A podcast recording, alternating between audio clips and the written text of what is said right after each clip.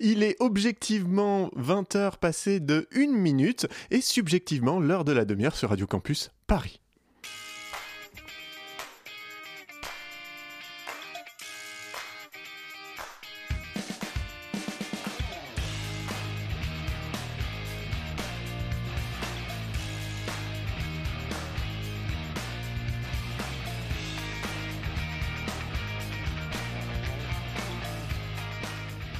Bonsoir, bonsoir à tous et à toutes. Bienvenue dans La Demi-heure, l'émission euh, qui est là de temps en temps et qui parle de sciences politiques, de sociologie. Ouais, vite fait, n'est-ce pas? Je suis pas tout seul dans le studio ce soir, je suis avec Jérémy. Bonsoir. Comment tu m'embragues dans ton truc juste parce que tu sais pas quoi dire? Bah parce que j'ai sciences politiques et du coup ça me fait penser à toi, docteur S sciences politiques. D'accord. Bonjour Pitoum, docteur S sciences. euh, Euh, pas docteur.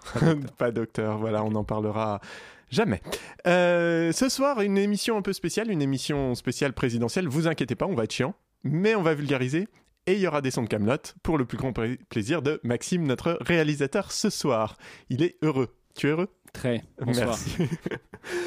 Pour commencer, euh, sachez qu'on vous a demandé sur les réseaux sociaux euh, et par mail et par harcèlement téléphonique et euh, sur WhatsApp, on a essayé de vous demander quelles étaient les questions que vous auriez aimé voir abordées pendant cette campagne. Et vous pour- n'avez pas répondu. et c'est- vous avez, si vous avez répondu, on a eu plus d'une trentaine de réponses à traiter, mine de rien, sur, bah voilà, en fait, savoir un peu quelles étaient les questions qui vous importaient, et on s'est engagé à aller voir dans le programme de tout euh, et toutes les candidates de cette élection pour euh, bah, voir ce qu'ils disaient sur ces sujets-là. Alors il y a de l'écologie, il y a de la santé, il y a de l'éducation. On verra ça en deuxième partie d'émission. On a fait le comparatif pour vous. On s'est tapé euh, les pages et les pages de programmes. Alors les pages et les pages, ça dépend des programmes. hein. Il y en a des plus ou moins légers. Parce que celui de Dupont-Aignan fait 209 pages Et comme- écrites. Oui, écrite et en plus comme si vous lisiez un Word. En fait, c'est En vraiment comics sans MS. Oui, à peu près. C'est vraiment l'impression que ça donne. Et, et voilà, et donc on répondra à toutes ces questions dans la seconde partie de l'émission, mais dans la première partie de l'émission, Jérémy, je crois que euh, tu as des choses à nous dire. Oui, on va, on va quand même commencer à parler de, des Bah, programmes. des programmes, bah oui, c'est le thème. Voilà. C'est parce qu'il paraît qu'il y a une élection le 10 avril. C'est ça, bien, c'est très vite, c'est bientôt, très bientôt. Et donc on commence. On bute Caradoc. Comment ça, on bute Caradoc? On bute Caradoc. On bute parce que dans moins d'une semaine, c'est le premier tour des élections présidentielles françaises de l'an de grâce 12022. Oui, j'ai bien dit 12 000, et si ça t'étonne, tu n'as qu'à aller écouter les podcasts de nos anciennes émissions, espèce de sale manant. Même moi, je sais pas à laquelle il fait référence. tu iras- tu iras- nous réécouter. Donc, an de grâce 12022, disais-je, et qu'il est étonnant de voir à quel point tout le monde s'en bat la race. J'en veux pour preuve le message que nous avons fait passer, donc Pitou m'en parlait juste avant, sur les internets mondiaux pour recenser les questions ben, que tout à chacun pouvait légitimement se poser sur la dite élection. Eh ben, rien, nada, peanuts. Bon, j'ai- c'est j'exagère. pas vrai, moi j'ai eu des pas- gens qui ont répondu. Voilà, mais pas, pas grand-chose quand même. Puis il a fallu aller les chercher, les, les gens, leur mettre un couteau sous, sous la gorge pour qu'ils nous répondent. Dis-moi ce que tu veux savoir, dis-moi putain. Pas super, super démocratique. L'autre jour, ma tata, elle m'emmène à la mer pour me noyer. Oui. En même temps, c'est pas faux. Il faut dire qu'elle vend assez peu de rêves, cette élection. Non, non ou alors c'est moi, moi qui vieillis. Alors d'un côté, on a une sortie de pandémie et une entrée en guerre aux portes de l'Europe qui font qu'on n'a pas beaucoup de meetings et qu'on a d'autres chats à fouetter. Et d'un autre côté, on a une élection où, de nouveau, tout semble jouer d'avance avec euh, 50, nueuses- 50 nuances de nébuleuses fascistoïdes, à ma droite et un représentant des bourgeois qui dit qu'il faut faire barrage aux grands méchants aux chemises brunes à mon autre droite. Alors je le redis d'ailleurs encore, hein, il faut faire barrage aux chemises brunes, hein, parce que qu'elle s'appelle Marine ou Eric, une présidente pétiniste pendant 5 ans, ça reste grave flippant.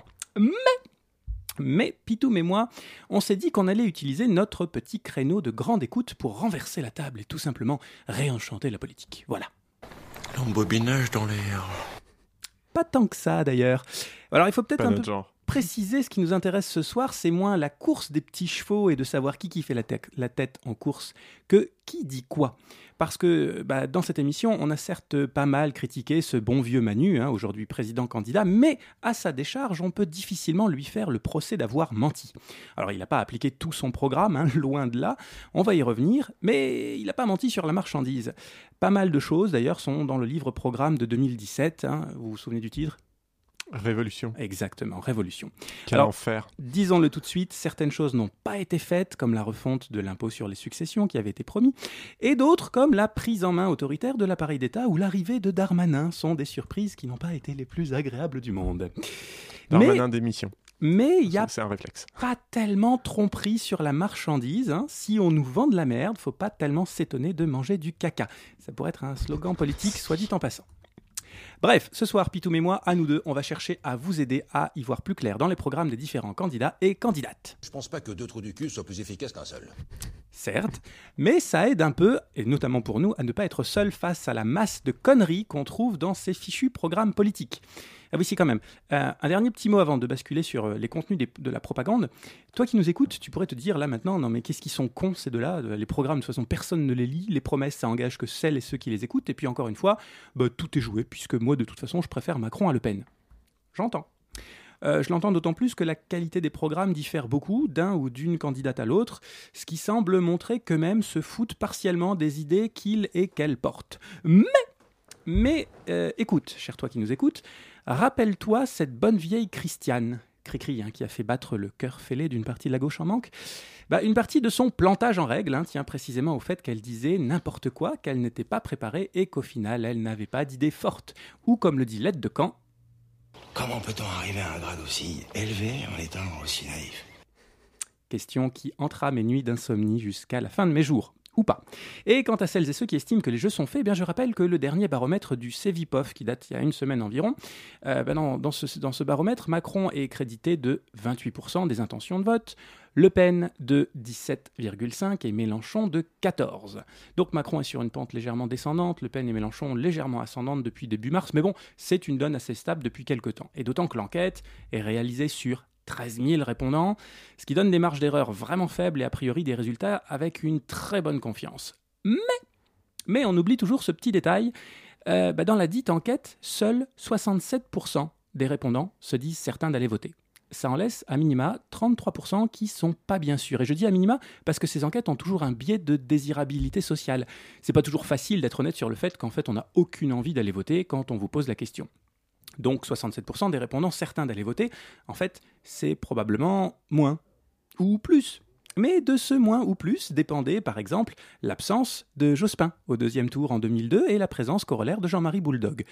De ce moins ou plus pourrait dépendre là aussi la présence ou l'absence de Jean-Luc ou de Marine. Ah, si j'étais d'ailleurs dans leur état-major, je mettrais toutes mes forces dans la mobilisation de mon électorat présentement. Et puis un autre élément qui n'est pas mesuré dans l'enquête du Cevipof, certes, on regarde celles et ceux qui sont certains et certaines d'aller voter, mais ça ne dit rien sur le fait qu'ils ou qu'elles sont certains d'aller voter pour telle ou telle personne. Toi, un jour, je te crame ta famille, toi. Non, non, attends, attends, attends. c'est pas, c'est pas super compliqué ce que je veux dire en fait. Je peux tout à fait dire que je sais très bien que je vais aller voter, mais encore hésiter entre Jadot et Zemmour, ou entre Pécresse et Lassalle. Et d'ailleurs, quand on regarde la manière dont les votes de 2017 se reportent sur les intentions de vote de 2022, on voit bien que le report du vote, c'est pas si simple. Par exemple, euh, parmi les gens qui ont voté pour Hamon en 2017, 20% disent vouloir voter Mélenchon en 2022. 10% Roussel, 27% Jadot, 13% Hidalgo et 15% Macron. Bref, c'est quand même la preuve que ces gens-là, idéologiquement, sont à la dérive complète. Oui, ils sont pas carré carré. Voilà, c'est ça. Mais, mais d'ailleurs, même celles et ceux qui ont voté Fillon en 2017 hein, se reportent à 35% pour Macron, 36% pour Pécresse, 16% pour Zemmour, 8% pour Le Pen. Donc à mon sens, c'est bien que c'est pas complètement réductible à la seule question des personnes, mais que là aussi, les idées, les programmes entrent en jeu, donc de savoir ce qu'on a envie comme société. Merde, j'espère que vous avez une chute à tout ça parce que l'intro est comaque. Oui, oui, j'y viens, j'y viens justement. Alors avant de parler des questions qu'on a pu nous poser à Pitou et à moi, je vais odieusement piller le travail réalisé par Pascal Marchand d'une part et les chercheurs et chercheuses du site Polyverse par ailleurs, entre autres Emiliano Grossman, Benjamin Guinaudot, Isabelle Guinaudot, Simon Persico, Christophe Bouillot, etc. Le premier, euh, Pascal Marchand, s'est posé la question de comment analyser les contenus des programmes pour répondre à des questions telles que Macron est-il de droite Marine s'est-elle bayrouisée Méluche est-il un fasciste de gauche? Et les extrêmes se rejoignent-ils? Et donc il a procédé à une analyse euh, statistique des mots utilisés dans les programmes, la distance des mots, la proximité des mots, leur spécificité, etc. Bon, et j'en profite d'ailleurs pour faire la pub de ce magnifique outil qui est le logiciel libre utilisé pour cette analyse, Iramutech, développé à, à l'Université française par Pierre Ratineau. Premier constat, la France est très présente hein, dans les titres. Entre la France authentique de La Salle, Aime la France de Marine, La France des jours heureux de Roussel, La France mérite qu'on se batte pour elle de Dupont-Aignan, et pour que la France reste la France d'Éric, ce bon vieux paquebot est convoqué à toutes les sauces sur le tapis. Mais il y a aussi des mots-clés censés faire déclic. Euh, Pécresse appelle au courage de faire. Poutou parle d'urgence anticapitaliste. Euh, Artaud, évidemment, de camp des travailleurs. Jean-Luc et Anne en appellent à l'avenir, avec l'avenir en commun et ensemble changeons d'avenir. Quant à Jadot, il veut faire face. À quoi On ne sait pas. Son miroir, sans doute. Euh, mais il n'y a que Manu pour être sobrement avec vous. Voilà. Euh, Il n'y a plus de révolution, hein, comme en 2017. On va plus révolutionner, d'ailleurs. On veut être réélu, donc plus besoin de faire de révolution. Ça paraît anodin, mais c'est important, les titres. Ça sonne comme un, un cri de ralliement, un code. Le problème, euh, Non, mais ils comprennent jamais le code. voilà. Bon, second constat, c'est euh, l'hétérogénéité des programmes en termes de volume. Ah, la France authentique de Jean Lassalle, c'est 13 pages, 5000 mots, emballés, c'est pesé. Paf. Allez, toutes les cases sont cochées. hein, la démocratie, la recherche, la santé, l'éducation, les campagnes, la souveraineté économique, les communes, l'état de droit. Et la France, force de paix. Mais ça fait un peu post-it.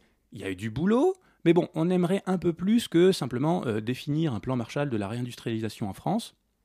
C'est sûr, hein, dit comme ça, c'est fédérateur, ça met tout le monde d'accord, parce qu'en fait, tout le monde peut mettre ce qu'il veut. Mais justement, on ne sait pas ce que Jean Lassalle y met. Donc, du coup, ça fait un peu. Ah, c'est le rendez-vous des glandules, là, ou quoi? Un peu. Et puis, je dis Lassalle, mais en fait, je peux en dire autant de Manu et de ses 13 pages, 5800 mots, Valérie, 16 pages, 4800 mots. Alors, je veux pas faire de mauvais procès. Le programme de Valérie, en fait, est complété par le projet euh, pour la France des Républicains, qui est un document complémentaire de 40 pages. Manu, de son côté, fait plus dans l'esbrouf et le flou artistique, mais on peut considérer qu'il existe aussi un document, Les Jeunes avec Macron, qui est sorti avant, de 28 pages. Et puis, à l'inverse, on a les candidats et les candidates qui font dans l'inflation. Hein. Euh, Dupont-Aignan a fait bosser sa pauvre secrétaire sur 209 pages, comme je le disais tout à l'heure. Euh, pas toujours bien faite d'ailleurs. Et puis surtout euh, Marine et Jean-Luc. hein. Alors certes, ils nous offrent tous les deux un document synthétique, mais ensuite on a tout un tas de livrets thématiques. Par exemple, M, le contrôle de l'immigration, M, la sécurité, M, la lutte contre la fraude, je vous jure que c'est vrai pour Marine, hein, ou pour une agriculture écologique, pour un service urbain, pour un service public bancaire sous contrôle citoyen ou pour une assemblée constituante de Jean-Luc. Bon, l'implication concrète de cette différence, c'est qu'on compare pas des choses exactement comparables, c'est pas très grave, mais l'analyse statistique montre quand même une continuité lexicale entre les programmes d'Artaud, de Poutou, de Roussel, que le programme de Mélenchon est à la jonction entre celui de Roussel et celui de Jadot, que celui de Jadot rejoint celui de Macron et celui d'Hidalgo, et que celui de Dupont-Aignan fait le pont entre Lassalle, Le Pen, Zemmour et Pécresse. Bon, compliqué de traduire en mots les graphiques qui sont produits, mais on voit quand même bien qu'on a un passage assez souple comme ça entre l'extrême gauche vers une gauche modérée, euh, un centre et une nébule euh, et, et ensuite un centre, mais par contre une nébuleuse de droite un tout petit peu plus compliquée à analyser parce qu'en fait les points de passage sont moins évidents. En tout cas, clairement, on peut répondre à la question suivante au regard des programmes, non. Les extrêmes ne se ressemblent pas du tout, ils n'utilisent pas du tout le même euh, vocabulaire. Donc, quand on entend de la part d'un candidat, d'un candidat centro-révolutionnaire Du passé, faisons table en marbre. Eh ben en fait non, pas du tout. Euh, D'ailleurs, le premier axe d'opposition en termes de contenu des programmes, c'est un axe qui clairement oppose le programme d'Artaud et de Poutou, et dans une moindre mesure euh, Roussel et Mélenchon, à, de l'autre côté, Zemmour, Le Pen, Dupont-Aignan et Pécresse. Donc c'est quand même un, bien, un axe gauche-droite euh, bien structurant. Et au demeurant, le deuxième axe, le plus discriminant, oppose par contre une forme de centrisme à une forme d'extrémisme. Et quand je dis extrémisme, ici c'est clairement Artaud et Poutou versus un paquet qui serait Jadot, Hidalgo, Macron. D'ailleurs, c'est intéressant de noter que sur cet axe, notre président centriste est plus proche de Zemmour que de Poutou. En tout cas, en termes de vocabulaire mobilisé dans les programmes. Du coup, on- en fait, on a moins un axe gauche-droite qu'une sorte de triangle, dont le premier angle parle de patronat, milliardaires, travailleurs, capitalistes, etc. On a tout le vocabulaire de Poutou, Artaud, etc. Les bourgeois. Voilà, les bourgeois. Le second angle de ce triangle, c'est écologie, vélo, pesticides, transition climatique. hein, on voit bien ce qu'il y a derrière. Et le troisième angle, natalité, étranger, assimilation, idéologique, etc. Là aussi, on voit bien ce que c'est. Et pour ne prendre que le tiercé gagnant que j'ai donné dans les sondages précédemment, Le Pen est très évidemment très proche du troisième angle, hein, natalité, étranger, assimilation. Mélenchon est entre l'angle critique du capitalisme et l'angle écologique. Et Macron, il est littéralement le plus au milieu du triangle, au point que le vocabulaire qu'il utilise est le moins spécifique politiquement. Ma grand-mère dirait de ce point de vue-là, il bouffe à tous les râteliers celui-là. Quand on n'a pas de technique, faut y aller à la zob. Aujourd'hui, oui, c'est une autre manière de voir les choses. Euh, Pascal Marchand, lui, écrit à propos de l'analyse du programme macroniste. Euh, Pitoum, je te laisse lire. Ah, pardon. Euh, On le sait, c'est qui? C'est Pascal Marchand, et donc il zozote pas du tout. On le sait, le programme Macron est apparu assez tardivement, mais il avait été précédé d'un texte produit par les jeunes avec Macron, parce que c'est notre projet. Et il est intéressant d'observer que ce texte, euh, Jeunes avec Macron, se situe ici dans une proximité avec les programmes Jadot et Hidalgo. Ce texte des Jeunes avec Macron était même très proche de celui de la primaire populaire. On note donc que le programme Macron prend ses distances avec les programmes socio-écologistes pour se rapprocher des lexiques de Lassalle et Pécresse. Il y a donc un candidat qui puise largement dans un lexique libéral économiquement et conservateur socialement, et qui, en même temps, est soutenu par un mouvement qui diffuse un lexique social et écologiste. Et oui, j'essaie de quand même de, de démocratiser un sujet très très chiant. hein. Oui, euh, par contre, c'est assez clair pour dire qu'il nous en fume. Ah oui, complètement. Voilà, pour traduire. hein. Je- Il y avait beaucoup de mots, mais en gros, on se fait baiser. Je ne vais pas aller plus loin dans, dans la richesse de l'analyse de Pascal Marchand, juste à signaler qu'elle est disponible en ligne gratuitement, vous pouvez aller la lire. Mais il y a quand même quelque chose qui me paraît intéressant en plus, c'est l'usage des pronoms. Euh, là aussi, ça traduit sans doute une différence de conception dans la politique, parce que le pronom il au pluriel est surreprésenté dans les programmes de l'extrême gauche. Il, c'est les patrons, c'est les capitalistes. Le nous, il est surreprésenté chez Jadot, et le je chez Zemmour, Le Pen et Hidalgo. Et un peu méchant, je dirais bien que quand on n'a rien à dire d'intéressant, on parle de soi, mais Pitoum pourrait mal le prendre, alors je m'en garde. Mais elle est en forme, hein, ce soir. Ouais, un peu, ouais. Ça va, ça va, merci, merci. Passons maintenant aux travaux des chercheuses et chercheurs de Polyverse. Euh, je te conseille, cher toi qui nous écoutes, d'aller lire leurs billets sur le site, un très court, toujours très intéressant. Je retiens pour ma part deux questions. Est-ce que c'est l'enjeu économique qui fait le vote? Indépendamment des programmes proposés, ce qui donnerait du coup un avantage au président Macron, et est-ce que les candidats et candidates se piquent leurs idées les uns les autres? Sur la première question, donc l'avantage économique, on voit qu'il existe bien une corrélation assez faible, mais quand même positive, entre le vote pour le président sortant et le taux de croissance du PIB. Autrement dit, on pourrait croire qu'indépendamment des idées et des programmes, un leader politique a tout intérêt à maximiser son bilan économique. Sauf qu'en fait, bah, tous les citoyens ont des connaissances imparfaites en matière d'économie, et c'est moins la situation économique objective que la variable partisane qui joue et qui vient s'ajouter aux perceptions qu'on a de notre vécu au quotidien. Et par exemple, très concrètement, ça veut dire que l'opinion des électeurs sur l'état de l'économie est très fortement corrélée au taux de chômage dans son quartier, dans les 80 mètres autour du lieu d'habitation, ça, c'est du vécu concret, du vécu quotidien, et éventuellement médié par un biais partisan. Par exemple, les sympathisants du président sortant voient le bilan économique plus positif qu'il ne l'est vraiment, et inversement pour les sympathisants de l'opposition. Je vois pas le rapport avec la Bretagne. Normal, il n'y en a pas. Mais super.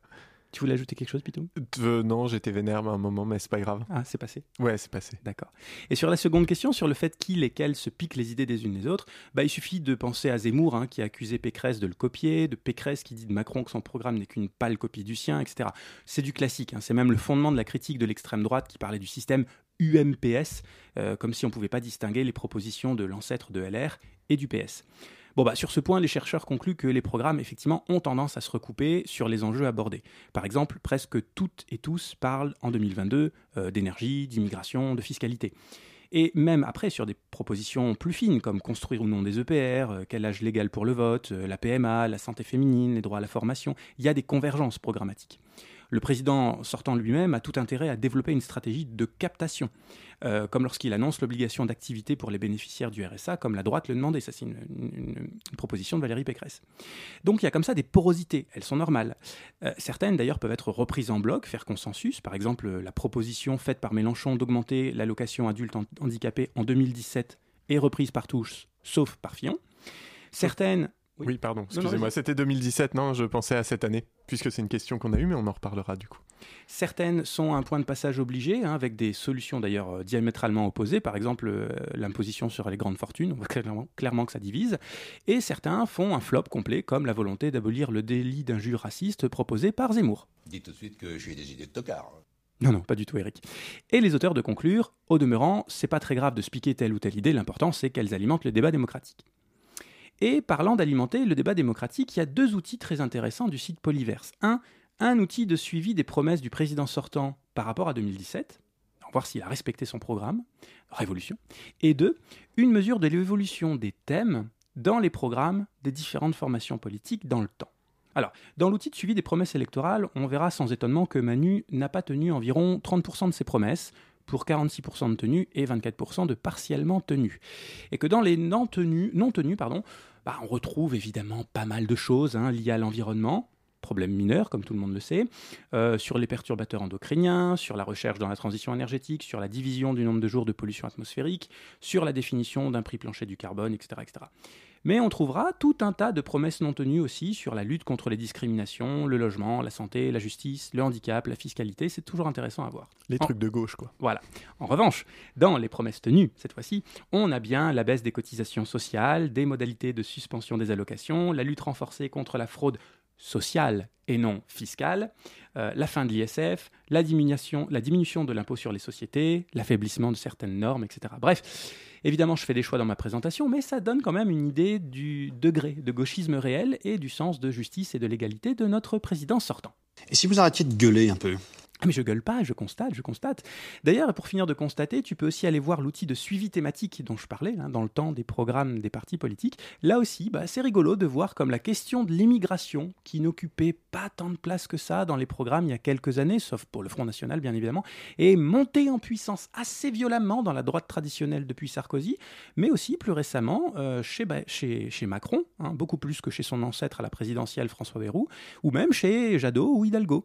Rigolo de voir que les questions de santé ont pris pour 2022 beaucoup plus de place que par le passé, bah ça sans aucun doute un effet de la pandémie, que sur les questions du droit et des discriminations, bah ce sont les partis de gauche qui en parlent le plus et qui font le plus de propositions, qu'à l'inverse, la sécurité c'est trusté par Pécresse, Le Pen, Macron, Zemmour, bref, bon, des petits outils intéressants pour avoir une idée des évolutions dans le temps. Bon, ajoutons à ça qu'il y a tout un tas de grands médias qui proposent des quiz, des jeux, des applis de suivi des programmes pour les comparer, et d'ici dimanche, tu auras peut-être une meilleure idée de si tu vas voter et pour qui.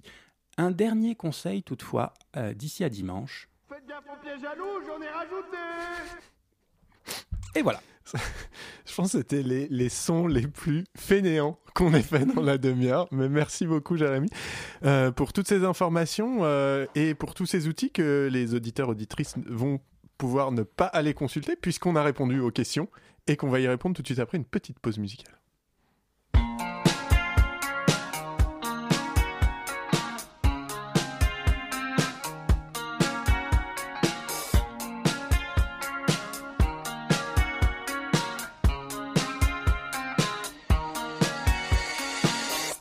Devais dormir chez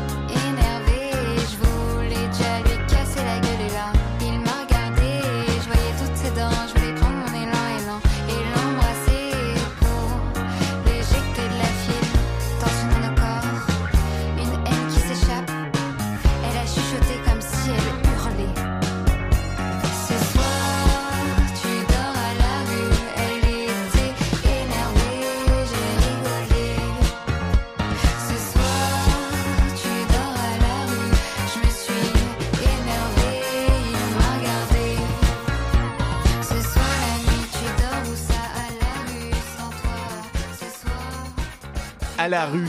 Euh, ouais, cet endroit où on n'a pas envie de dormir. C'était.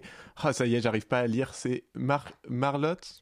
Je- C'est trop petit, je vieillis, c'est terrible. Marlotte à la rue sur Radio Campus Paris. Tu es toujours à l'écoute de la demi-heure spéciale présidentielle. De 20h à 21h sur Radio Campus Paris, c'est la demi-heure. C'est plutôt des cons. C'est Faut qu'on la change quand même. Faut qu'on- Mais on en a d'autres, mais on met souvent la première, effectivement.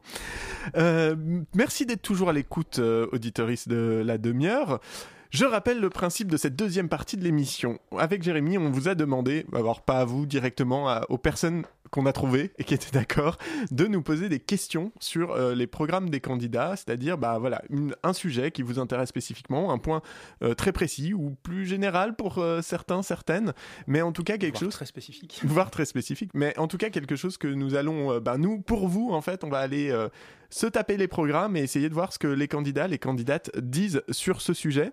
Alors, petit disclaimer avant de de, de, commencer. On a eu donc euh, une trentaine de réponses. Il y a des, euh, de- des questions en fait qui ont été posées qui étaient très larges et du coup ça va être très dur de les traiter dans le temps imparti parce que par exemple euh, que disent les candidats et candidates en termes de culture c'est vaste. C'est-à-dire pas si vaste que ça malheureusement pour la plupart mais on va y revenir. Mais voilà c'est on va pas forcément euh, pouvoir répondre de manière extensive à ça. Par contre on n'hésitera pas à vous dire s'il y a des comparatifs qui sont déjà euh, parus s'il y a des choses comme ça sur lesquelles vous pourrez aller vous renseigner directement. Ensuite on a eu quelques questions aussi qui nous demandaient un avis un petit peu c'est-à-dire quel est par exemple j'en ai une en tête Peu beaucoup. quel est le quel est le programme euh, d'éducation le plus ambitieux? Et en fait bah t'es- je je sais pas ça dépend comment tu définis l'ambition Euh, si ton ambition c'est de privatiser euh, c'est de privatiser l'éducation nationale un programme ambitieux ne sera pas le même que si c'est de rendre l'école publique obligatoire à tout le monde jusqu'à 18 ans Alors, connaissant la personne qui a posé la question, c'est pas ça du tout. hein. c'est probablement pas ce qui était attendu, mais c'est juste pour dire que voilà, on va aussi devoir recadrer un peu certaines questions parfois. On les a classées par thème et puis euh, comme on en a eu surtout, euh, on en a eu beaucoup quand même qui ont qui avaient un rapport avec l'écologie. On va commencer par euh, celle-ci. Ouais. On a eu aussi et ça tombe bien, c'est la première qu'on va traiter, des questions qui étaient spécifiques pour un ou une candidate. Euh, et dans ce cas, ben, on traite euh, cette, euh, cette question tout simplement. La première question, c'était sur le programme de Marine Le Pen. On, me- on nous demande que la personne nous dit qu'elle a cru comprendre que Marine Le Pen proposait zéro éolienne. Et du coup, la personne se demande bah, comment, comment ça se fait? Qu'est-ce qu'elle compte faire? Elle compte toutes les démonter? Point d'interrogation. Et la réponse est exactement. Euh, en fait, euh, dans son programme, on trouve que euh, nous prononcerons un moratoire sur l'éolien et le solaire. Pour l'éolien, nous lancerons le démantèlement progressif des sites, en commençant par ceux qui arrivent en fin de vie, et toutes les subventions dédiées à promouvoir ces procédés seront suspendues et l'énergie produite achetée à prix du marché, etc. Donc ça, on s'en fiche un peu, mais vraiment. Donc il y a vraiment l'objectif de virer toutes les éoliennes du territoire dans le programme de Marine Le Pen. Euh, pour favoriser ben, le, le nucléaire, euh, le- l'hydroélectricité, la géothermie. Bon, après, on a un package un peu global euh, qui manque peut-être un peu de précision d'ailleurs. Alors, ce qui est intéressant, je me permets de le noter puisqu'on parlait quand même des programmes et de l'abondance. C'est vrai que Marine Le Pen a produit, enfin l'équipe de Marine Le Pen a produit quand même beaucoup de livrets thématiques.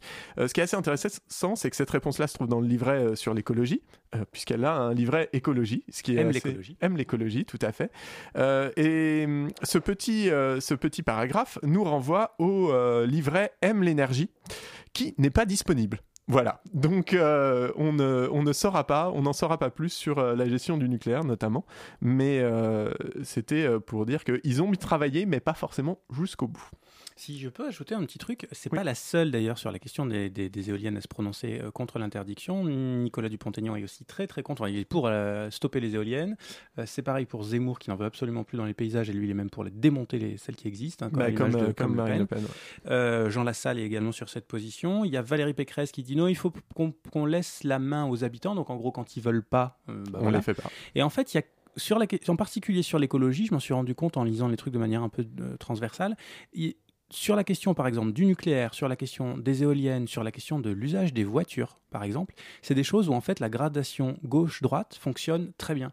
Et parce qu'en fait, on a vraiment un, un truc très gradué entre les partis de gauche et les partis de droite, et puis une position intermédiaire autour de Hidalgo, Macron, euh, Roussel. Roussel. Euh, Ça dépend, parce que sur le Roussel, sur le nucléaire, il est plutôt très pour. Oui, il est, euh, je pensais plus euh, qu'il fait, un, ouais, il fait un peu un grand écart euh, sur le gauche-droite en ce moment. C'est la position historique du PC. C'est la position historique du PC, effectivement.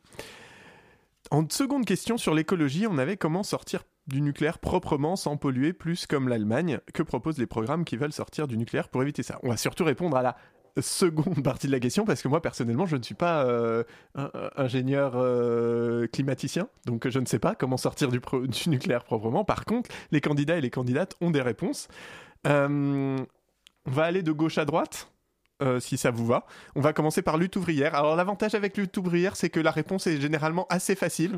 Il faut sortir du capitalisme ou abolir le capitalisme, ça dépend. Là, en l'occurrence, c'est sortir du capitalisme et évaluer éventuellement le besoin du nucléaire. Bon, c'est assez, euh, assez soft.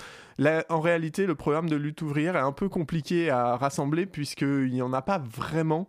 C'est beaucoup des prises de parole euh, éparses de Nathalie Arthaud euh, ou de ses... euh, Une vidéo officielle. Oui, voilà, il y a des vidéos officielles, il y en a plusieurs avec des thématiques. Mais bon, c'est globalement, ça tourne quand même toujours un peu autour du projet euh, révolutionnaire, ce qui est à peu près, enfin, ce qui est logique, hein, c'est leur euh, position. Euh, si vous voulez en savoir plus, je vous invite à regarder la vidéo de Blast sur Arlette Laguillet, qui est très intéressante à ce sujet d'ailleurs. Pour le NPA, bah, c'est sortir du nucléaire en 10 ans pour 100% d'énergie de renouvelable, euh, avec euh, la sobriété énergétique en fait pour euh, compenser la perte de production. Il n'y a pas grand-chose de plus qui est développé. Vous pouvez trouver une analyse, et ça c'est valable pour tous les, pour tous les programmes, des, des différents scénarios et de leur compatibilité avec les scénarios de RTE notamment, euh, qui a été faite. Enfin, ça, vous, tapez euh, programme, euh, programme présidentiel RTE et vous avez une analyse comparative qui vous donnera quelques informations. Mais en gros, dans le programme du NPR, il n'y a pas grand-chose qui essaye de prévenir la, la chute de production potentielle liée à l'abandon du nucléaire. LFI, alors LFI ça va être compliqué parce que à chaque fois il y a quand même généralement beaucoup beaucoup d'informations puisqu'on l'a dit il y a eu une grosse production de livrets thématiques, il y en a évidemment un sur l'énergie et et, euh, et on va essayer de synthétiser, on ne dit pas tout, si ça vous intéresse on vous encourage à les lire évidemment. Euh, Il y a plusieurs choses qui vont être intéressantes, c'est que euh, pour, pour essayer de ne pas faire comme l'Allemagne, ça va être d'une part l'abandon progressif du nucléaire à mesure qu'il est censé être remplacé par euh, les énergies renouvelables. Donc même s'il y a un, scénario qui est celui de scénario néga- négawatt, hein, donc un scénario planifié avec des, euh, avec des étapes, des milestones pour, euh, pour essayer de sortir du nucléaire et de passer au 100% renouvelable, euh, clairement, dans le, dans le livret, il est dit que c'est quelque chose qui devra être ajusté en fonction de la production. Et, euh, et surtout, ça va de pair avec l'abandon des énergies fossiles. Donc, a priori, il y a une tentative de ne pas faire un scénario à l'allemande qui est le remplacement, enfin la réactivation des énergies fossiles et notamment du charbon pour compenser. Ceci dit, euh, on... alors il y a du coup il y a doublé l'éolien avec, euh, il y a les hydroliennes, les fameuses, le photovoltaïque, etc. Encourager les bioénergies et surtout euh, surtout faire en sorte que la consommation d'énergie soit divisée par 3 ce qui est le De la sobriété. ouais de la sobriété ce qui est vraiment l'objectif en en activant à la fois sur sur le logement on y reviendra sur le transport toutes ces choses là euh, côté, euh, côté PCF, euh, bon bah là c'est facile, on l'a dit, ils sont pro-nucléaire, donc pas, de sortie. ELV, euh, Et, et pour relancer euh, le, le programme Astrid, qui est un vieux, pro- enfin qui est un programme qui a été arrêté par euh, les écologistes et Jospin en 97. voilà, parce que bah, c'est le côté nostalgique du PCF. Sans doute. Côté ELV, le- but donc pas de nouvelle centrale et sortie progressive du, du nucléaire aussi. Pas énormément de choses pour essayer de prévenir, euh, de prévenir le, la compensation. Enfin, c'est un peu des vœux pieux, quoi. C'est euh, on va euh, on va sortir et puis on va pas utiliser les, les, les gaz à effet de serre, enfin les énergies carbonées. Mais tout en restant compatible avec le capitalisme. Oui, ben, ça c'est un autre, c'est un, autre sujet. Mais en tout cas, c'est vrai que sur ce point-là, le programme de LV, je l'ai trouvé un peu léger en fait en termes de d'anticipation des, des des risques potentiels. Euh, ou en tout cas, ça n'a pas été développé dans le programme. Alors encore une chose, je le précise à ce moment-là, on parle des programmes qui sont disponibles. On n'a pas pris en compte toutes les prises de parole euh, des, euh, des candidats et des candidates parce que en fait, fait, on a une vie aussi. Et ça prenait déjà beaucoup de temps. Côté PS, alors bon, le programme du PS est très léger. C'est maintien du nucléaire jusqu'à une transition au 100% renouvelable. Et l'énergie, c'est bien.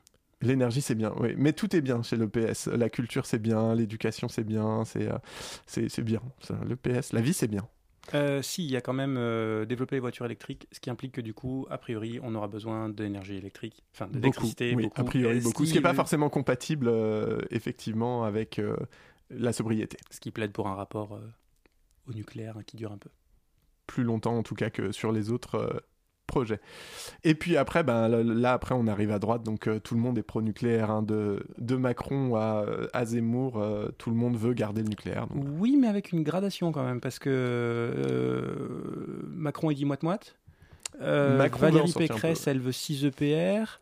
Euh, Zemmour, il en veut 14. C'est- T'as une sorte de montée, au... montée aux vrai. extrêmes, littéralement. C'est vrai, oui, tout à fait. Mais euh, bon, globalement, en tout cas, la question étant sur la sortie du nucléaire. Voilà. Euh, Qu'est-ce que nous avons ensuite comme question? Peut-être euh, veux-tu euh, la lire On- Alors, on nous dit quelque chose en régie, mais je ne sais pas ce oui, que- je fais une correction directement et merci pour la vérification. Astrid, c'était en 2019 et pas en 97. Ça devait être Super Phoenix en 97. Ah, Voilà. voilà. Donc, du coup, mais c'est lequel qui va le relancer? Astrid. Astrid. donc de, Astrid. le pro- ah bah oui, les quatri- le réacteur de quatrième génération. Récemment arrêté. D'accord. Euh, du coup, nous passons à la suite avec une, euh, une question, euh, une question euh, pour Yannick Jadot, mais directement pour Yannick Jadot. Donc, je pense que la personne n'a pas bien compris le principe de l'émission, mais on va la poser quand même. Comment fait-on de l'écologie dans un système capitaliste? Excellente question. Je... La réponse, Jérémy? Eh bien, nous lui poserons si un jour on ne. Voilà. Voilà, moi je vous aide, c'est pas possible. Dans quelle mesure les propositions faites sont compatibles avec l'accord de Paris? Alors, plutôt que nous faire essayer de faire mal le boulot, on va vous inviter à aller voir euh, ce que les shifters, le Shift Project a fait, puisque en l'occurrence ils ont travaillé avec France Info pour faire cette analyse-là. C'est disponible, vous avez peut-être déjà vu passer le, graphiste, le graphiste qui passait par là, le graphique pardon, qui récapitule tout ça. Euh, grosso modo, euh, c'est pas bon, puisque aucun candidat, aucune candidate ne propose un programme qui soit vraiment 100% compatible avec les accords de Paris. Il y en a deux qui sortent du lot, qui sont euh, celui de Europe Écologie Les Verts et euh, celui de euh, la France Insoumise et de l'Union Populaire.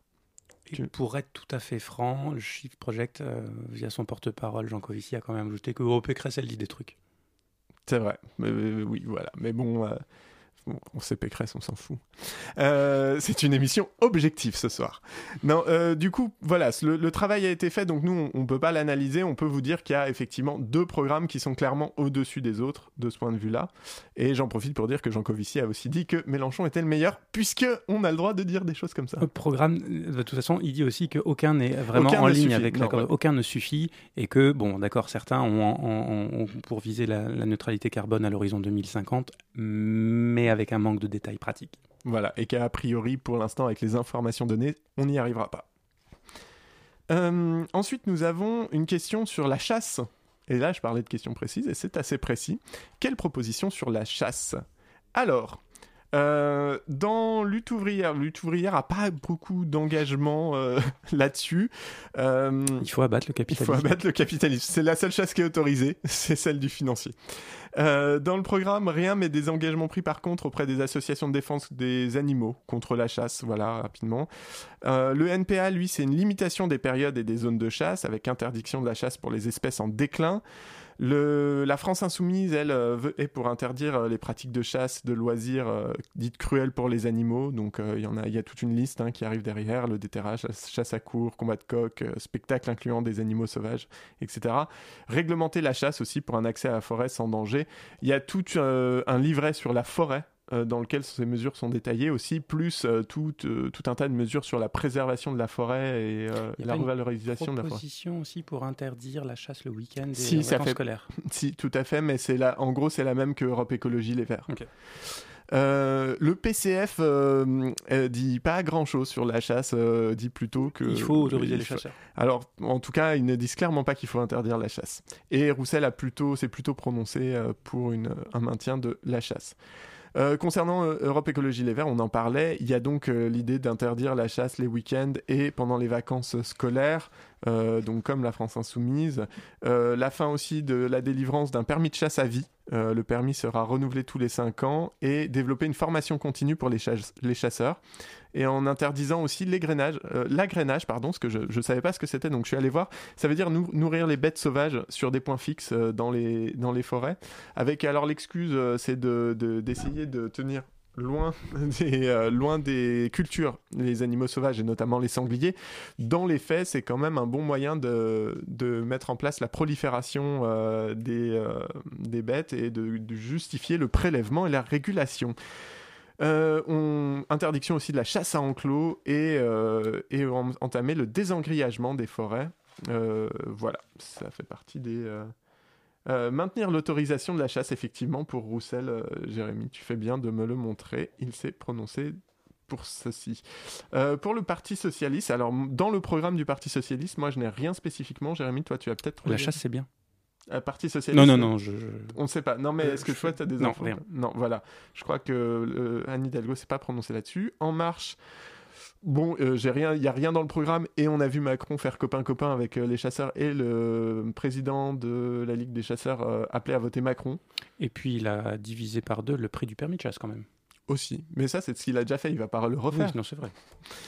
Euh, les Républicains, rien à signaler non plus. Ah, si, ils la défendent. Oui, ils la défendent. Quand je dis rien à signaler, c'est vrai que c'est pour moi, ça veut dire qu'ils veulent pas l'arrêter.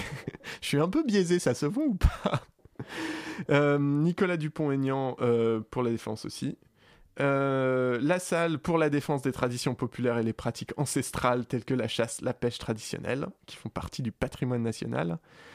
Alors là, c'est pour le Rassemblement national que je trouve ça assez intéressant, puisqu'en l'occurrence, euh, il y a un livret droit des animaux, c'est-à-dire qu'il y, a, euh, il y a un livret thématique sur Il- ce Il sujet. n'y a rien sur euh, les violences aux femmes, euh, mais en revanche, il y a un truc sur le droit des animaux. Voilà. Je vous laisse vous situer dans l'échelle des priorités de l'extrême droite. Euh, dans les mesures que Marine Le Pen propose, alors c'est assez intéressant puisqu'ils disent dans le livret euh, droit des animaux, les mesures que Marine Le Pen propose ici prennent évidemment en compte la, la nécessité pardon, de l'élevage, de la pêche et de la protection des cultures. Elles n'ont pas pour finalité l'interdiction de la chasse ou les essais à finalité thérapeutique sur les animaux. Euh, si et seulement si ils sont indispensables. Donc en fait, il y a tout un laïus après sur la création de droits pour les animaux, mais globalement, euh, on peut les buter avec un fusil. Ouais, parce qu'il y a quand même un truc un peu bizarre de la part de, de- du Rassemblement national qui est de la volonté de créer un statut juridique. Complètement. euh, Tout pour le livret autour de ça. Ouais, c'est ça. Et euh, alors un statut juridique, mais alors qui visiblement euh, s'applique à échelle euh, variable. Bah, pour les chiens et les chats, mais pas les sangliers. C'est un peu l'idée, ouais.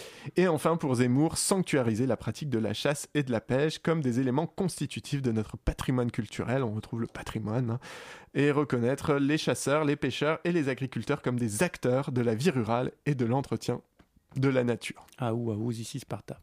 Tout à fait. Ah bah non, bah non. Ici, Bah, la. France. ouais. Is la France. Voilà un peu ce qui s'est dit euh, sur la chasse. Euh, donc avec bah, il y a un clivage gauche-droite qui est moins marqué quand même que euh, sur d'autres sujets, euh, qui est euh, qui aurait, je sais pas comment on pourrait définir ce clivage, parce que c'est même pas un clivage populiste. C'est voilà, c'est opportuniste sans doute. Ensuite, quelle partie toujours dans l'écologie? Puis après, on va essayer de passer aux autres thèmes parce qu'il nous reste déjà plus beaucoup de temps. Quelle partie propose de financer facilement, entre parenthèses, alors je sais pas trop ce que voulait dire la personne, des travaux de rénovation des bâtiments énergivores et d'installation de pompes à chaleur plutôt que, des prix plutôt que de plafonner les prix de l'énergie. Bon, c'est assez précis aussi, donc on va répondre de manière un peu plus large sur euh, globalement quelles sont les euh, propositions dans le programme sur euh, la rénovation énergétique et le soutien financier à la réno- rénovation énergétique. Le NPA, c'est facile si on sort du capitalisme. Euh, c'est pas le NPA, c'est LO. Ah, hello, pardon. Pour Ah. Bah oui, hello. non, non. Non, non, alors, voilà, hello, évidemment, on sort du capitalisme, hein, rien de plus. Le NPA, euh, plan de sobriété, euh, plan de sobriété énergétique, isolation thermique de tous les logements. Et c'est tout. Euh, bon, c'est le truc du NPA, c'est que c'est un petit parti, donc ils ont des idées, mais ils n'ont pas vraiment forcément les moyens de mettre en place des, euh, des programmes un peu concrets sur leur application, mais ils ont les idées, c'est déjà bien. Et euh, Philippe Poutou a clairement dit, d'ailleurs, il n'y a pas très longtemps dans une interview, que en fait, euh, bon, il se voit pas du tout à la présidentielle, il faut être réaliste, il le dit lui-même, mais en revanche, son but, c'est de, de faire émerger certaines idées. Donc, il cherche pas à répondre à tout. Voilà. Et euh, mais ils essayent, il y a quand même l'intention, l'intention est là. J'ai envie de dire un petit, un petit 8 pour l'intention.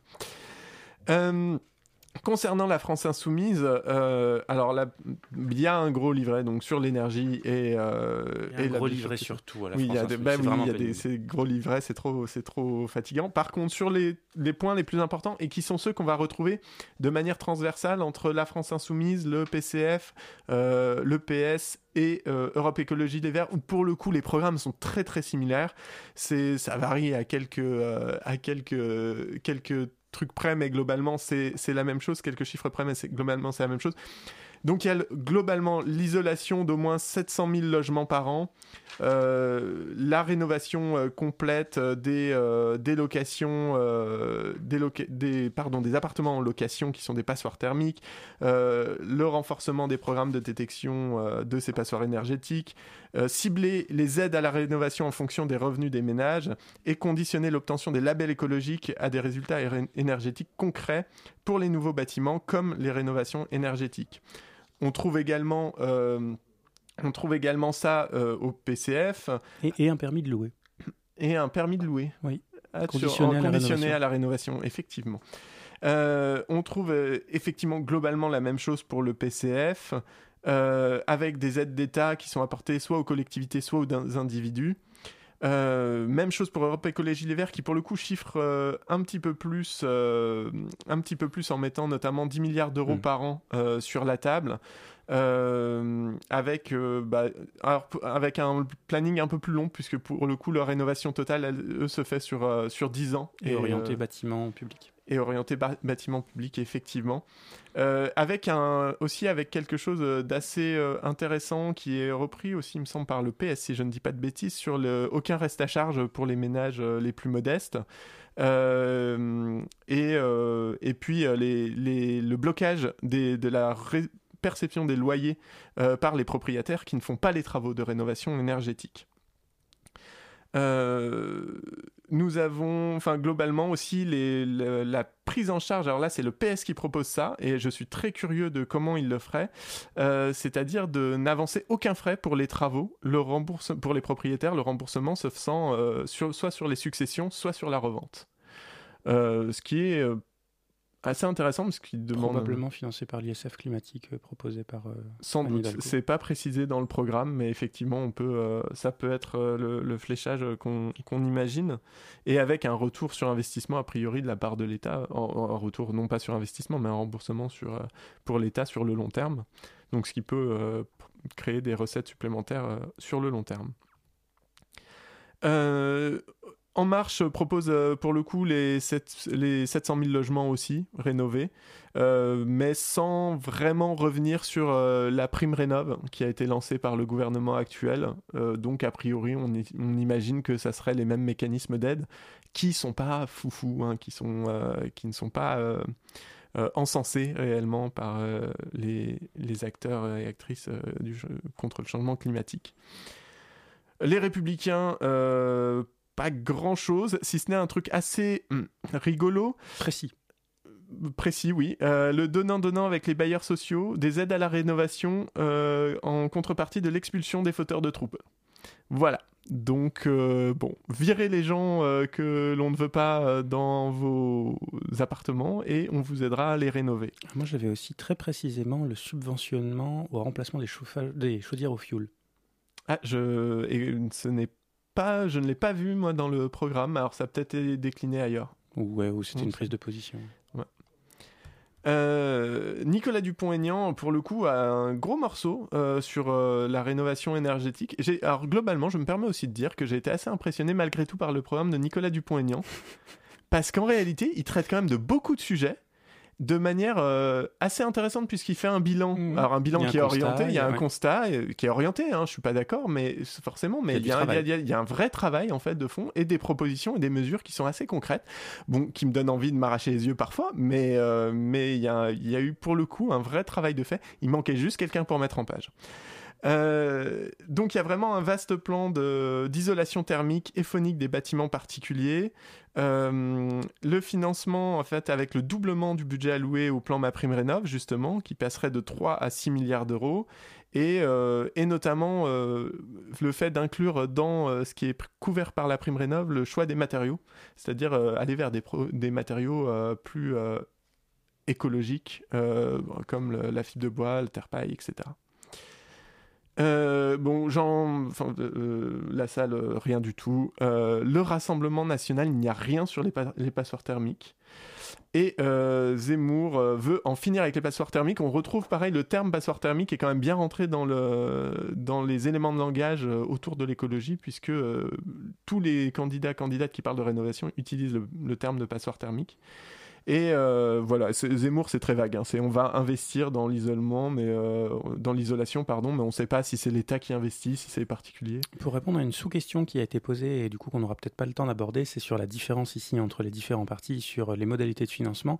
Il y a quand même une, une opposition entre, pour le coup, la gauche et la droite, où il semble quand même que les partis de gauche proposent quand même essentiellement d'agir par la voie, par, en légiférant et en utilisant les outils de la puissance publique, alors que euh, les, les outils, les, les partis qui sont plus au centre et plus à droite quand ils prennent position, c'est davantage sur des modalités d'outils incitatifs type subvention euh, ou informatifs. Oui, euh, c'est alors on a effectivement un modèle contraignant à gauche et euh, incitatif à droite, ce qui est globalement les positions classiques dans, les politiques publiques. Du coup, bah, justement, c'était la question suivante, donc on, y a répondu, je pense, on n'a pas besoin de s'étendre plus que ça. Il est déjà 51. On- je crois qu'on a le droit de prolonger un peu l'émission euh, d'une dizaine de minutes, donc c'est bien, parce qu'on va pouvoir aborder d'autres thèmes Et finir de tuer les gens. et finir de tuner les gens. Si, si tu nous écoutes encore, auditoris, sache qu'on t'admire. Maxime, lui, est déjà en PLS dans le, dans le studio de Réal. Euh, Absolument pas, absolument pas. Je suis très concerné par ce qui se passe. Je- je- J'écoute. Est-ce que tu sais ce que tu vas voter, Maxime? Oui, Tout à fait. Est-ce que c'est bien? Oui. Parfait. Euh, nous allons passer à un autre thème qui a été assez assez peu abordé finalement pour le coup parce que l'écologie on peut dire ce qu'on veut ça a pas été ça a probablement pas été assez débattu il y a eu- mais il y a quand même tous les partis ont décidé de mettre le paquet sur l'écologie le fait que Marine Le Pen ait un livret thématique sur l'écologie en dit quand même long sur euh, le poids qu'a pris ce sujet quand même dans euh, dans les questions politiques Euh, le féminisme. On a eu deux questions et qui se retrouvent en fait un petit peu euh, autour euh, trois questions pardon mais qui se retrouvent un peu tout autour du même thème. Donc on va faire une seule réponse globale qui est liée au féminicide. La première question que l'on a eue était quelle proposition euh, en matière de lutte contre les féminicides? Et les deux autres questions qu'on a eues étaient et que fait-on des hommes? Dans ces questions de féminicide et de violences faites aux femmes euh, c'est assez intéressant. en passant, les questions qui nous ont été posées disent beaucoup plus de gens sur les gens qui sont autour de nous que sur la- qu'autre chose. C'est possible. Euh, je trouve cette question euh, sur, enfin cette cette question sur les hommes par rapport au féminicide très intéressante parce que pour le coup c'est un sujet qui est pas abordé. On parle beaucoup des victimes, on parle peu des auteurs et et encore moins de la prévention. Donc c'est intéressant de voir si les programmes euh, si les programmes incluent ça. Euh, dans euh, bah, pour lutte ouvrière, bon bah abattre le capitalisme, voilà. C'est faux. Nathalie Arthaud propose aussi de créer des hébergements d'urgence pour les femmes victimes de violences. Ok, bah c'est pas dans ces vidéos programmes. Alors je sais pas dans quel vidéo programme c'est parce que je l'ai pas trouvé celle-là. Euh, pour euh, le, NPA avec euh, Poutou, on a alors c'est un peu c'est un peu mélangé, mais en gros il y a le des moyens pour acc- accueillir les femmes victimes de violences, évidemment, le droit d'asile pour les victimes étrangères de violences patriarcales et une éducation antisexiste à la sexualité et au consentement, ce qui répond un peu à la question de que faire pour les hommes. Bah, globalement, la, réponse de Poutou serait, euh, du NPA en tout cas, c'est de euh, bah, d'agir au plus tôt pour euh, bah, essayer d'avoir une éducation moins genrée et, et, qui fait des gens mieux, d'une manière générale. Pour la France insoumise, bon, évidemment, il y a un livret sur l'égalité homme-femme. Il y a beaucoup de mesures. Je vais essayer de vous récapituler simplement les. les, les Bon, il veut donner un milliard. Ouais, ils vont donner un milliard. C'est pas les seuls qui veulent donner un milliard. Un milliard, pour que vous sachiez, si vous ne le savez pas, c'est l'argent qui est demandé par les associations, d'une manière générale, qui travaillent sur ces sujets-là. C'est 0,1% du PIB. Voilà, ça, ça ne représente à peu près rien dans le budget de l'État. Euh, c'est euh, voilà, c'est ce qui est demandé. Euh, la France insoumise a clairement dit, bah si c'est ce dont vous avez besoin, c'est ce qu'on va vous donner. Il y a trois grands axes dans le programme de la France insoumise. Déjà, c'est la réaction immédiate, c'est-à-dire dès l'élection, avec bah, la prise en charge de l'éloignement rapide des conjoints violents via ce qu'ils appellent l'ordonnance de protection. Ils incluent le fait de juguler le fléau des armes à feu parce qu'ils notent quand même qu'un tiers des féminicides en 2021 étaient faits avec des armes à feu.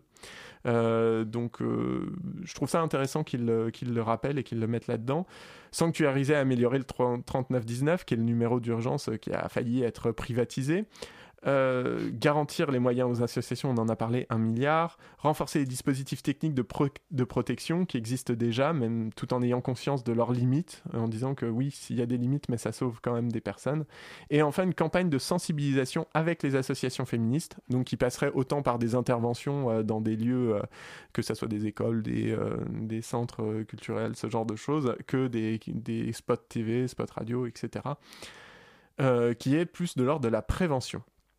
Euh, ensuite, sur euh, quelque chose d'un peu plus durable, c'est développer massivement l'hébergement d'urgence, améliorer le dépôt de plainte, euh, favoriser la non-récidive des hommes violents, avec notamment le parrainage de désistance. Donc, c'est en fait une personne qui va s'occuper des auteurs de violences, de violences pardon, sexistes.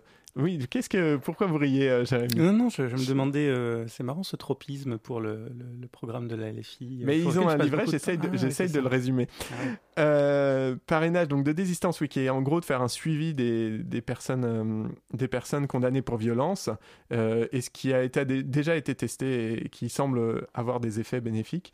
Et une augmentation des effectifs du SPIP, service de pénitentiaire d'insertion et de probation, qui, euh, suit, fait le même genre de travail, et des stages de responsabilisation généralisés et systématisés comme il en existe déjà, mais pas de manière systématique. Et enfin, euh, transmettre l'apprentissage du consentement, de l'égalité à l'école, etc. Euh, je note que c'est assez intéressant que dans le livret thématique, en introduction, il est fait mention de euh, la question des hommes, c'est-à-dire euh, comment, euh, comment ces hommes en arrivent là, pourquoi ces hommes en arrivent là et que peut-on faire pour que ça n'arrive pas? Les réponses sont peut-être un peu plus floues par contre dans le développement de, du programme. Oui, je, prends trop de temps, bah, j'ai pas l'heure moi, je vois pas. Oui, mais on a 10 minutes de plus, donc c'est bon. Non, mais c'est bien parce que LFI complète tout, donc le PCF prend un peu de LFI. Euh, non, là c'est là c'est abusé ce que je fais, je ne vais pas le faire ça. Euh, non, ce qui pour le PCF, euh, toutes les victimes et co-victimes de violences sexuelles et conjugales pourront accéder immédiatement et gratuitement aux soins euh, psychotraumatologiques dans le cadre d'une prise en charge de la Sécu. Il y aura des lieux d'accueil et de conseil et globalement, la nouvelle majorité politique veillera à ce que les droits des victimes progressent dans notre pays, ce qui est un peu plus flou, mais bon, il y a, il y a de l'engagement. Créer un ministère du droit des femmes. Ministère du droit des femmes. Alors je l'ai pas mis partout, ils sont plusieurs à proposer le retour euh, du ministère du droit des femmes. C'est juste que ce- je ne suis pas sûr que ça soit une mesure immédiate et concrète sur la question des féminicides. Euh, pour Europe Écologie Les Verts, il y a beaucoup de choses. On retrouve le 1 milliard d'euros. Euh, on retrouve euh, sur le plan judiciaire un grand plan de formation, de repérage des violences sexistes et sexuelles.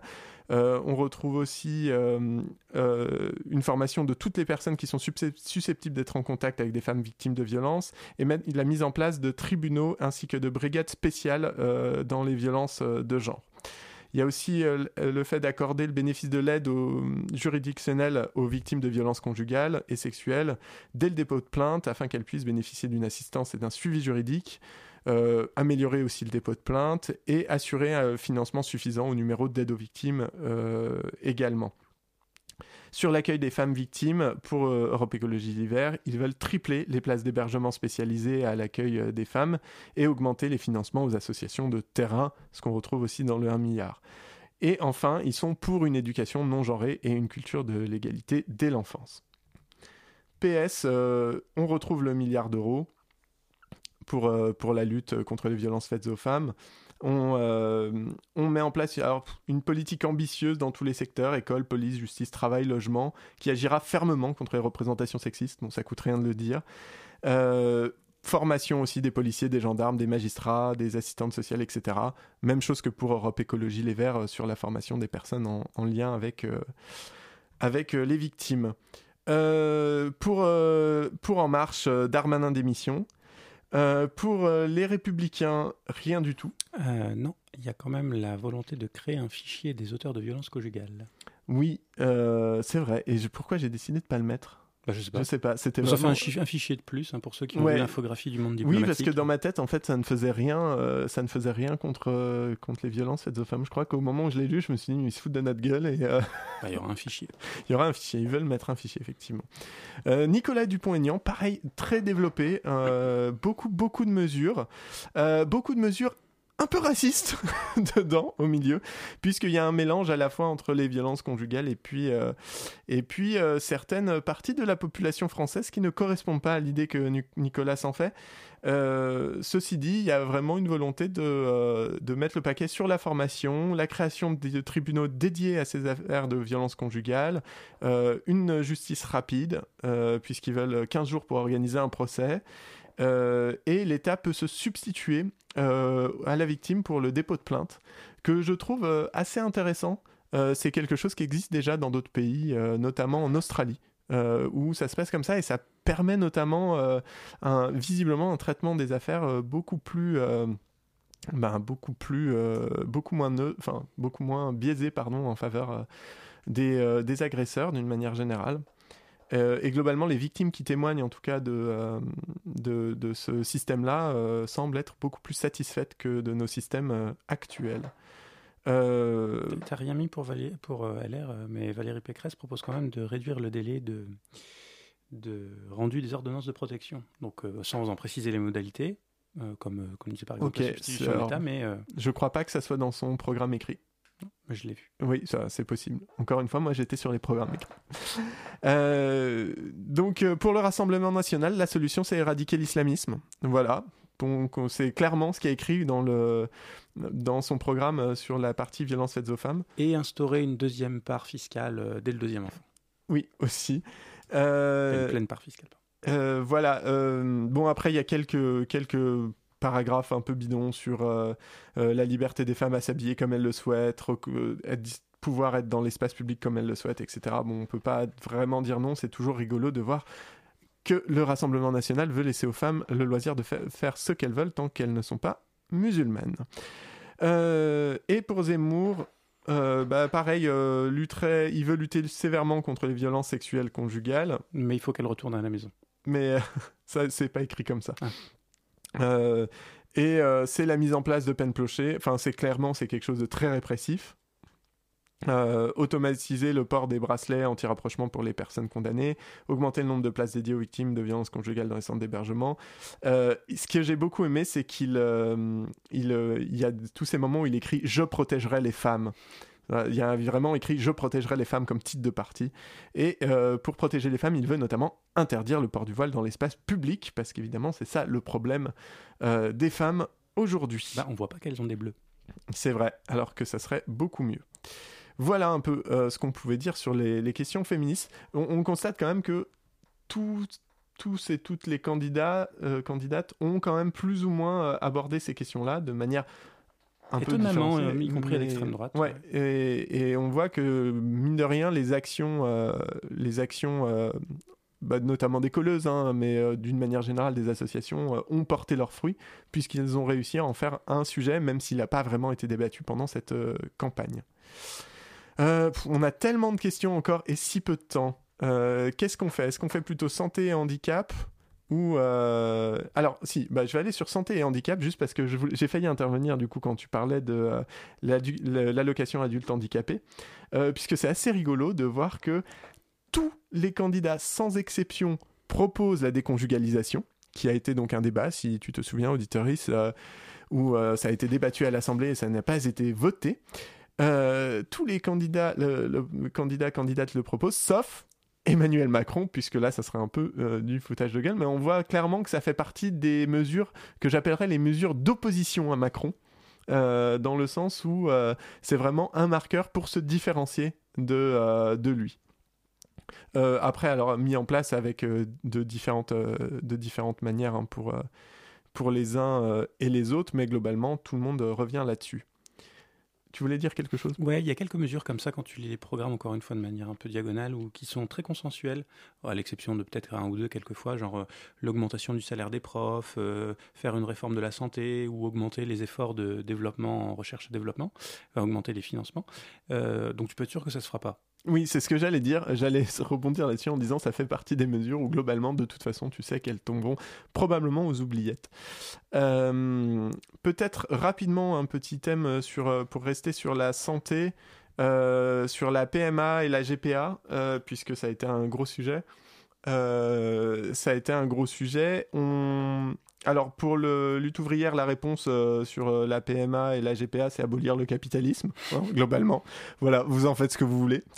Euh, on a plutôt quelque chose en faveur de la PMA de la part de la, de la majorité des candidats et candidates, avec le fait, alors bon, ça a été quand même voté, c'est quelque chose qui est déjà en place, la PMA pour toutes, euh, donc certains veulent la renforcer, on ne sait pas trop ce que ça recouvre.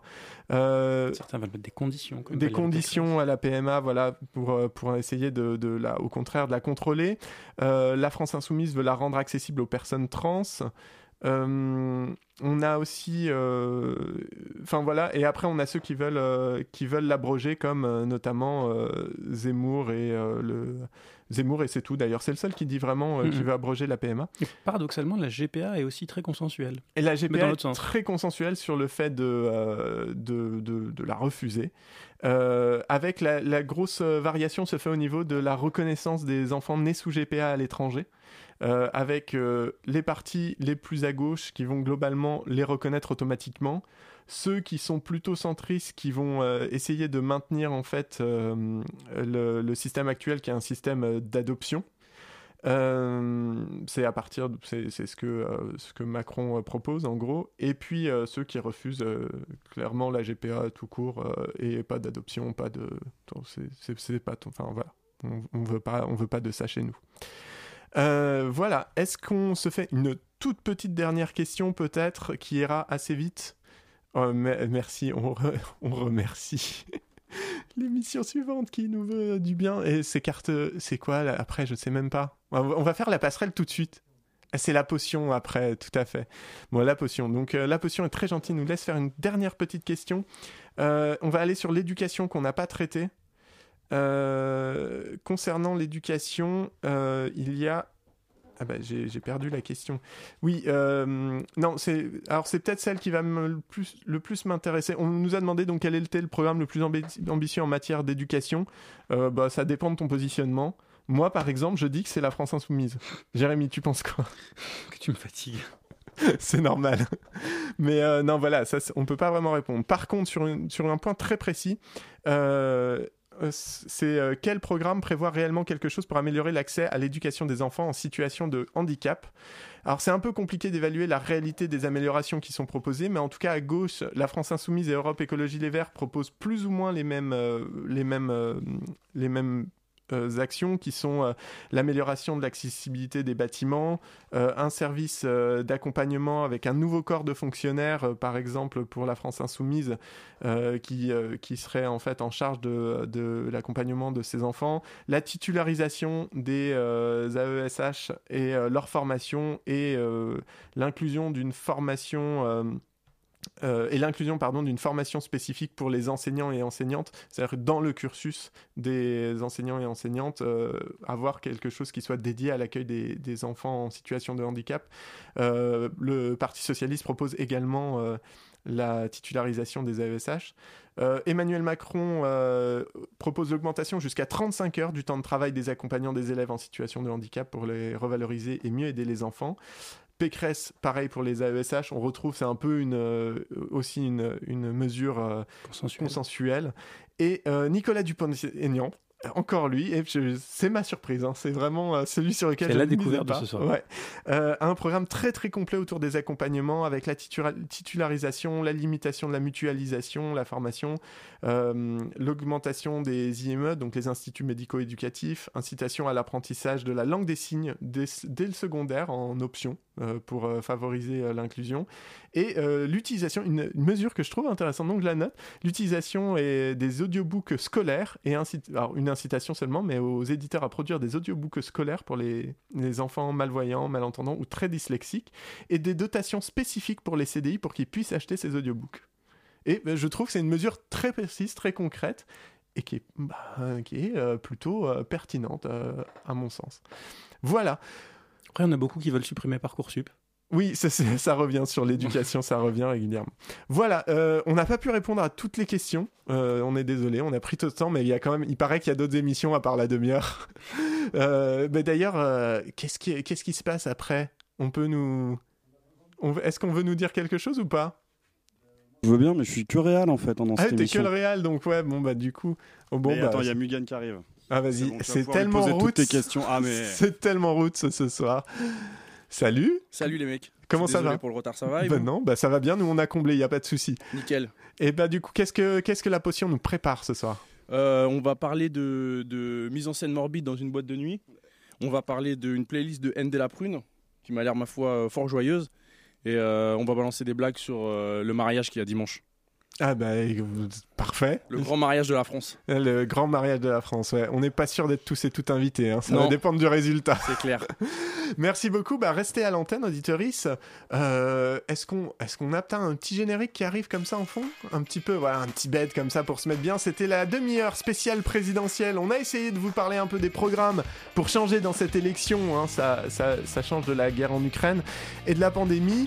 On espère que ça vous a un peu informé. On vous encourage à aller vous renseigner vous-même, même si, dans les faits, comme Libération l'a dit il y a 5 ans, votez ce que vous voulez, mais votez Mélenchon.